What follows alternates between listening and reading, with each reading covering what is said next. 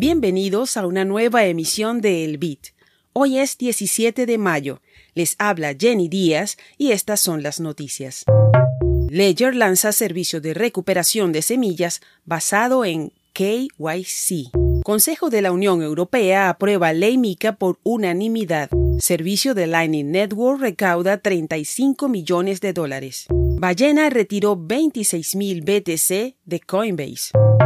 Ya están abiertas las inscripciones para el curso Mastering Lightning Network de la librería de Satoshi. La aventura comienza el próximo 6 de junio. No pierdas la oportunidad. Busca los detalles en el sitio web libreriadesatoshi.com.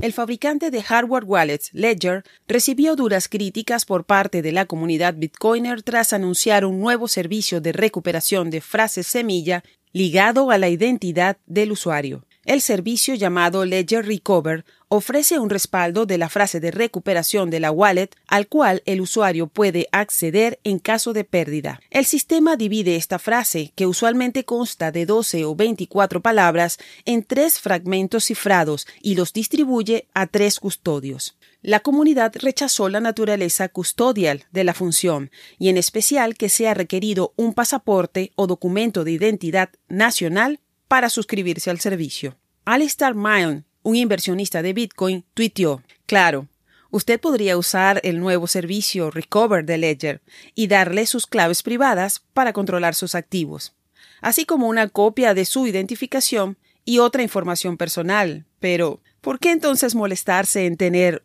una hardware wallet en primer lugar? Muchos comentarios similares y varias quejas circularon la tarde de ayer por Twitter y Reddit. Algunos usuarios se preocuparon de que el servicio sería una puerta trasera en sus dispositivos. Sin embargo, voceros de la empresa negaron esto rotundamente y afirmaron que el uso del servicio es opcional. Como se esperaba desde la semana pasada, el Consejo de la Unión Europea aprobó este martes la ley MICA, el instrumento legal convierte al bloque en la primera jurisdicción importante del mundo con un régimen de licencias para las criptomonedas. El Consejo, que representa a los 27 Estados miembros de la Unión, aprobó las reglas actualizadas por unanimidad. Ahora se espera que se implementen a partir del año 2024. MICA requiere que los proveedores de wallets y los exchanges soliciten una licencia para operar en todo el bloque. Además, estarán obligados a revelar los detalles de las tenencias en criptoactivos de sus clientes a las autoridades fiscales en los países miembros. La startup River, que administra algunos de los nodos con mayor capacidad en la Lightning Network, anunció una recaudación de 35 millones de dólares en una ronda Serie A. La empresa estadounidense, con sede en San Francisco, desarrolla una interfaz de programación dirigida a empresas que facilita la integración con la Lightning Network. Entre sus usuarios conocidos se encuentra la billetera Chivo de El Salvador.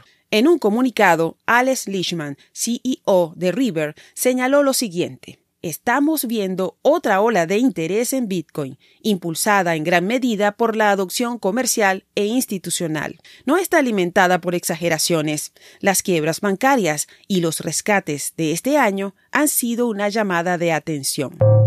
Esta semana se produjo un retiro masivo de Bitcoin de los exchanges unos 26.000 BTC salieron de Coinbase, según datos de Glassnode. Se trata del mayor retiro de este año.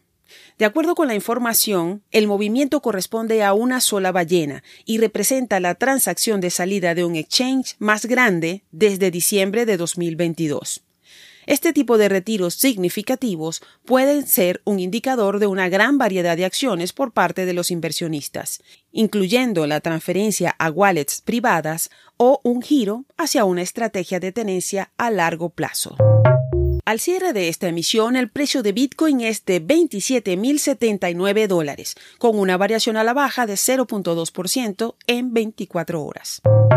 Esto fue el Bit desde la librería de Satoshi con la producción de Proyecto Bitcoin.